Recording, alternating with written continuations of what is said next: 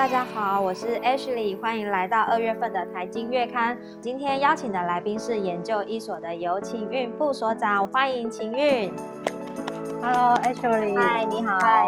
嗯，大家好，我是游晴韵。今天很高兴能有机会来跟大家一起聊聊我们财经月刊热门的焦点议题。晴韵，我们今天呢要来聊聊，就是在二月的财经月刊产业焦点，最近的产业特别夯的话题，近零转型的部分。联合国气候变化峰会 COP 二十六啊，提出就是二零五零年要实现零碳排，那尤其是很多国际大厂啊，像是微软串联 Nike 啊、星巴克等等，都开始推动近零排碳的部分。想请问秦运哦，为什么企业都这么重视这个绿色？那政府的角色又是什么？民众应不应该关心这个议题呢？嗯，其实二零五零近零转型是全世界目标，也是嗯台湾的目标。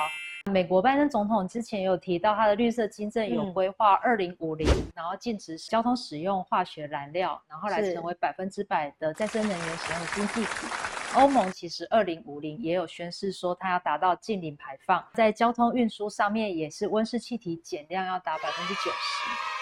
那在台湾，蔡总统在去年的四月二十二日的世界地球日也有提到，我们要二零五零近零转型的目标，在行政院的推动之下，也开始规划近零的可能的路径。除了在稳定的推动能源转型之外，不管是在制造啊、生产啊、呃运输、住商、农业部门等等，都要提出一些系统性的减量的策略。环保署也开始修正温室气体减量跟管理法，为了改变成气候变迁因应法，然后纳入有关我们二零五零的近零排放。在国家的近零排放的工作组里面，交通部跟经济部也有嗯共同成立了运输跟运具电气化的工作圈，来规划有关交通运输上面的近零转型的策略。晴韵就是像您刚刚说到的、啊，交通运输在减碳转型的议题里面呢，也是一大关键。说到绿色交通的部分啊，还有智慧交通啊，都是跟减碳的相关的这个议题。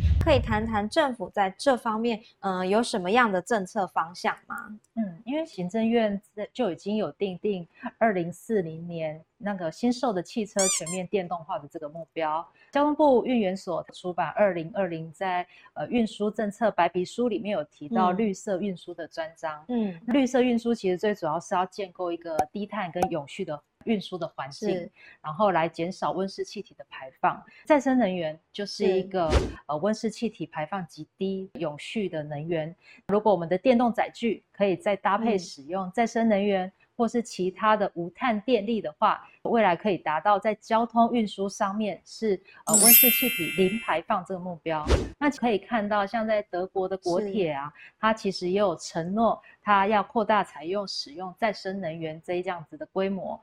那目前它的车票上，只要您有多花一点点钱，嗯它就会有注记说这一次的运送百分之百都是使用再生能源的电力。也有承诺未来二零三八年所有呃运输要在百分之百的以嗯再生能源来做一个驱动。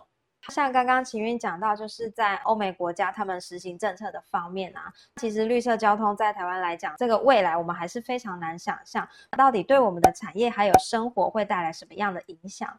嗯，就刚刚有一直提到，全球都在追求近零转型的这样子的趋势，各大企业都相继的在承诺设立科学基础减碳的目标，将这个减碳的绩效写在它的企业社会责任报告书里面给投资人参考。嗯，产业它的供应链也开始在要求有关它的供应商要针对移动的这个部分的温室气体的排放要做一个追踪。呃，企业的温室气体排放的范畴里面，范畴三就是在指说有关包含上游跟下游有关运输、配送、嗯商业旅行跟员工通勤等等。在财经月刊就有提出一个构想，就是有关绿色交通旅运的凭证这个构想。交通运输的公司，它在使用再生能源电力驱动这个旅运的服务，最主要就是可以透过经济部标准检验局所设立的国家再生能源凭证中心，来通过查验购买的再生能源的发电量。那经过一个资料库的连接，其实未来也可以成立有关台湾绿色交通旅运凭证的中心，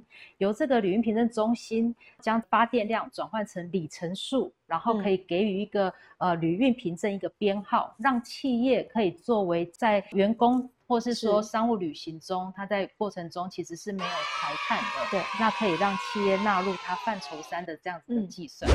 嗯，可能在未来我们台铁或者是高铁的车票上面就会看到像是德国那种就是旅运凭证的部分。是因为我们也是像现在高铁上，它就有在车票上注记说，每平均运送一位旅客，他每一公里所排的碳量。期望不久的将来，我们都可以有机会，不论是在捷运上啊、台铁、高铁还是客运上的车票，我们都可以印制零碳。那表示说，在这个旅程中，你是使用绿色交通的运输。所以面对这场这个近零排碳啊，在我们国家啊、产业甚至是民众都是息息相关的。那我们全民呢都需要来用这个用绿发电，为台湾呢加油，一起努力来提升国际的竞争力，让世界可以看到台湾。也谢谢今天晴韵跟我们的分享，谢谢谢谢谢大家，谢谢我谢，们下次再见喽，拜拜拜拜。